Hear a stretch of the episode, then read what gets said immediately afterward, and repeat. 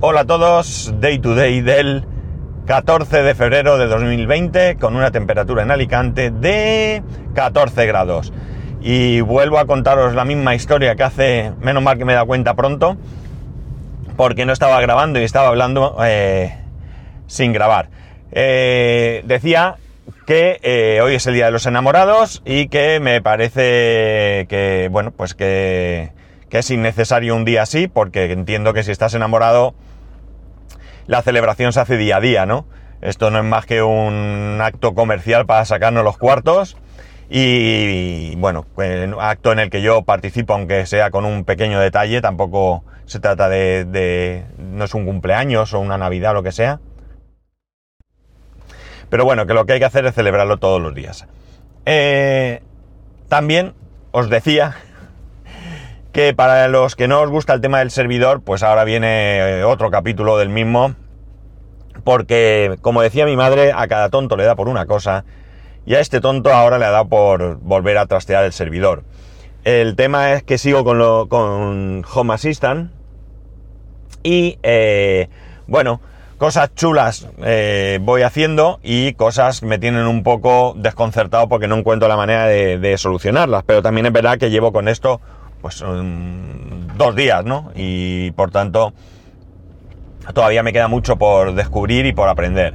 La cuestión está en que eh, ahora mismo ya tengo aplicaciones eh, tanto en el iPhone como en el iPad, con lo cual ya puedo acceder desde ahí cómodamente. Bien es cierto que toda la pinta de las aplicaciones es que son simplemente la misma web encapsulada eh, para acceder desde ahí. Esto se puede hacer. Algunas de las aplicaciones que usamos son exactamente eso. Pero bueno, en cualquier caso, eh, ya puedo, como digo, pues desde el móvil o desde el iPad en algún momento tocar algo. Eh, ¿Qué más? ¿Qué más? He conseguido enlazar con Smart Life. Smart Life es el sistema, la aplicación que utilizo para todos esos enchufes que, que compré que van por Wi-Fi. Con, Smart Life los tengo eh, enlazados con esta aplicación del móvil. Tengo enlazados a esos tres o cuatro enchufes y luego de ahí con una skill están configurados con eh, Alejandra. Y ahora lo que he hecho ha sido meterlos en eh, Home Assistant, ¿vale? Porque así puedo desarrollar más cosas. La verdad es que de momento, de momento, cuidado, no hago mucho más de lo que hago con la aplicación de Alejandra, pero eh, digamos que esto tiene más posibilidades. O al menos eso es lo que, lo que intuyo, ¿no? Eh, cosas que no consigo eh, todavía poner al, a mi gusto, ¿no? Yo ya he conectado, como os he dicho, tengo el hub de Philips con las, ahora mismo dos bombillas de Philips y una bombilla de Ikea. Y he conectado la televisión, la televisión me permite conectar la Home Assistant. De momento solo he visto que la puedo apagar y eso, no sé qué más puedo hacer. Y eh, bueno, os he dicho que los enchufes a través del Smart Life, lo que pasa es que no los tengo los enchufes conectados, por lo tanto me salen como que no los encuentra. Eh, tengo que poner alguna cosa porque he decidido aprovechar uno de estos enchufes para ponerlo en el servidor. ¿Por qué? Porque necesite darle y quitarle corriente al servidor. No, porque, sino porque como los tengo inutilizados, o sea, no usados, ¿no? Eh, he pensado que como estos enchufes... ¡Ay, me he equivocado! Bueno, como he pensado que estos enchufes... Eh, ¿Cómo se dice? Eh, controlan el consumo, ¿vale? Pues quiero controlar... Eh, voy a ver el consumo del servidor. Y así pues me hago una idea. A lo mejor no es exacto, pero bueno, tampoco necesito que me lo diga el consumo um, exacto, exacto. Con una aproximación me vale. Y así me entero también de lo que, de lo que consume. Eh, he, configurado también el Plex. Plex también se puede conectar. No sé tampoco qué utilidad tiene hacerlo, pero el servidor de Plex ya lo tengo ahí. Y al instalar las aplicaciones tanto en el iPhone como en el iPad eh, de Home Assistant, me aparecen también ahí.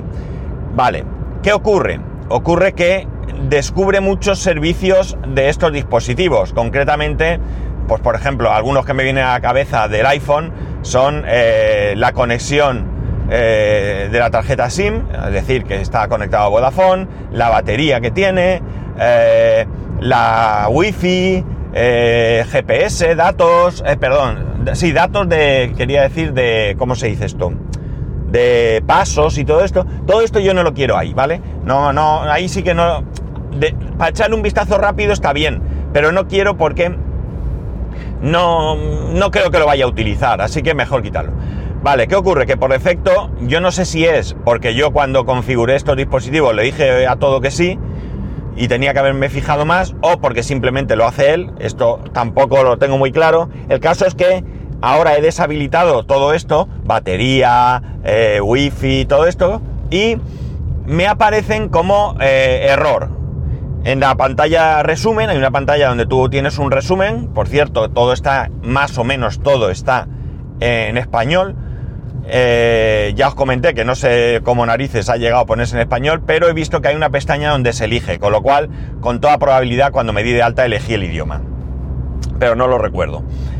Eh, porque magia tampoco creo que haga. Y eh, Mm, bueno, pues eso me salen todos estos con error y no me gusta ver ahí eso, porque además ahí tengo iconos ah, para yo que sé cuántos iconos puede haber y la gran mayoría ahora mismo ponen error. Entonces ni es eh, intuitivo visualmente porque está todo ahí a mogollón, ni tiene mucha utilidad tener algo con un error. Pero no sé quitarlo. Todavía no sé cómo se quita estas, estos iconos de dispositivos que en algún momento han estado conectados y ya no están. Cierto es que, eh, bueno, está buscando a través de, de, internet alguna cosa y demás, algo por ahí parece, pero bueno, necesito estar eh, más bien delante del ordenador que no en el móvil o lo que sea, que es lo que he llegado a, mirar. Como ya os he dicho, muchas de las funciones que hace Home Assistant ya las hace la misma aplicación de Alejandra, ¿no? Pero, mm, no sé, parece, sin haber llegado a meterme a hacer nada todavía, eh, creo que hay cosas que son bastante intuitivas y otras cosas que creo que son relativamente complejas porque hay que tocar ficheros de configuración. Por ejemplo, para que el Smart Live me funcionase, he tenido que eh, añadir unas líneas en el fichero de configuración. Lo bueno, lo bueno que no hace falta acceder a través del terminal. Eh, hay varios plugins que te puedes instalar. Algunos creo que son del equipo de desarrollo y otros son de terceros. Y esos eh, hay de todo, ¿eh? ¿eh? Tengo que estudiar a ver qué hacen, porque hay algunos que, por ejemplo, hay un plugin de Plex. Quiero saber qué hace. Si lo que hace es un servidor de Plex, no me interesa. Pero si lo que hace es dar más funcionalidad a la posibilidad de conectar este servidor con tu servidor de Home Assistant con el de Plex, pues eh, bien.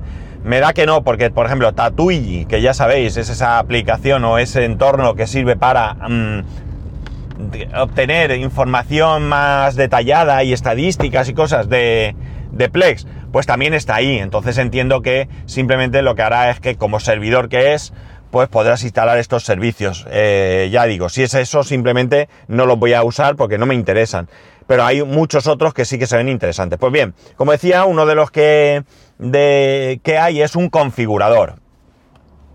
Y este configurador lo que te hace es que hay un desplegable donde están los ficheros de configuración, tú marcas el, fichero que quieres y entonces te sale un editor donde, eh, o sea, o te aparece el, contenido de ese fichero en un editor y tú ahí puedes editar y salvar. Con lo cual, como digo, no tienen ni siquiera que tener conocimiento de eh, Linux a nivel terminal.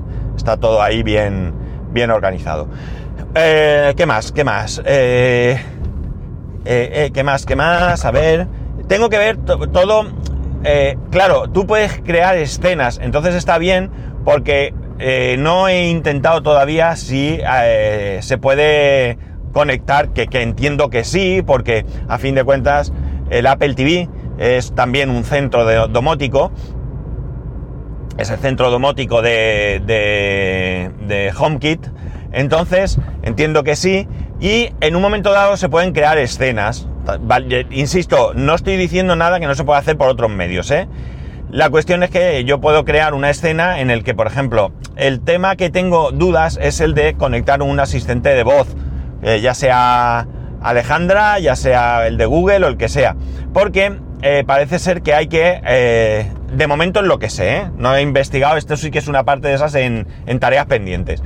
De momento he visto que hay una nube que, es a través de un tercero y por la que hay que, tienes un mes gratuito, pero luego hay que pagar 5, iba a decir dólares, 5 euros, creo que son, bueno, he pensado dólares, pero creo que son euros al mes. Entonces esto ya habrá que ver si hay otra posibilidad de, de, conectarle un asistente de voz o realmente hace falta esto, con lo cual pues habrá que plantearse si esos 5 euros al mes merece la pena pagarlos o no, ¿vale? Eh, bien, como digo, suponiendo que ya tengas eh, posibilidad, pues tú en un momento dado podrías decirle, Alejandra, enciende Apple TV, por ejemplo, ¿no? Y en ese momento, pues encendería la tele, si no está encendida, encendería el Apple TV, pondría las luces del salón a una determinada intensidad, eh, etcétera. Es decir, que con una sola instrucción de voz, pues tendrías ya puesto pues un entorno mm, mm, adecuado, digamos, o, cómodo para ti para poder ver, eh, pues eso, una película, una serie o lo que narices te apetezca, ¿no?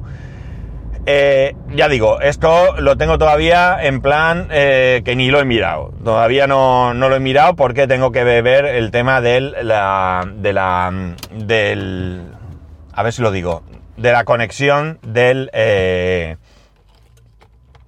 del, del asistente de voz. En mi caso Alejandra, que es el que utilizo. De momento, la verdad es que me gusta, me gusta porque es cierto eh, que, como ya he repetido varias veces a lo largo del capítulo de hoy, todo esto se puede hacer de otras maneras, me da la sensación que aquí puedo conseguir una mejor integración de todo, ¿no? Y es muy interesante tenerlo en un todo, porque, bueno, pues realmente eh, es mucho más cómodo que partir de diferentes eh, sistemas, ¿no? Mm, ya digo que ahora mismo, que yo sepa, no he hecho nada que no tenga ya hecho con otro método, ¿no? Concretamente con la aplicación de Alejandra que tengo en el móvil. Pero estoy seguro que se le puede sacar mucho más partido. Y cuando vea esos plugins, además se le pueden meter scripts, se le pueden meter, eh, creo que tareas también. Eh, bueno, un montón de cosas, pues seguro que la flexibilidad que esto proporciona va a ser mucho mayor que cualquier otro, cualquier otro sistema que se utilice, o al menos eso aparenta, ¿no? Es un desarrollo que está abierto, que, eh, que está vivo y que, bueno, pues se ve mucho, mucho movimiento, ¿no? Eh, y nada, pues eso, a, a, pegarle un toque a esto porque de momento me está gustando. A lo mejor al final, pues queda en nada, pero esto es como todo muchas de las cosas que utilizamos al final quedan en, que ya no se tocan. Por ejemplo, el servidor de Plex que tengo, pues al principio le dediqué mucho tiempo. Ahora es raro que entre a mirarlo siquiera. De vez en cuando miro por si ha habido algún problema o hay alguna actualización, o mirar cuando actualizo si hay alguna novedad que me pueda resultar interesante y cosas así, pero realmente eso ya es autónomo y si no da ningún problema, ahí está funcionando y te olvidas, ¿no? Así que con esto pasa lo mismo, pero ya digo, me, resulta bastante, bastante interesante, ¿no? Así que ya, pues nada, mm, os iré contando cosas que, encuentre, ¿no? Y bueno, pues ya sabéis que hasta aquí lo vamos a dejar, que tengáis un muy buen fin de semana, que ya sabéis que podéis escribirme a arroba spascual, spascual arroba spascual.es, el resto de métodos de contacto en spascual.es barra contacto, un saludo y nos escuchamos el lunes.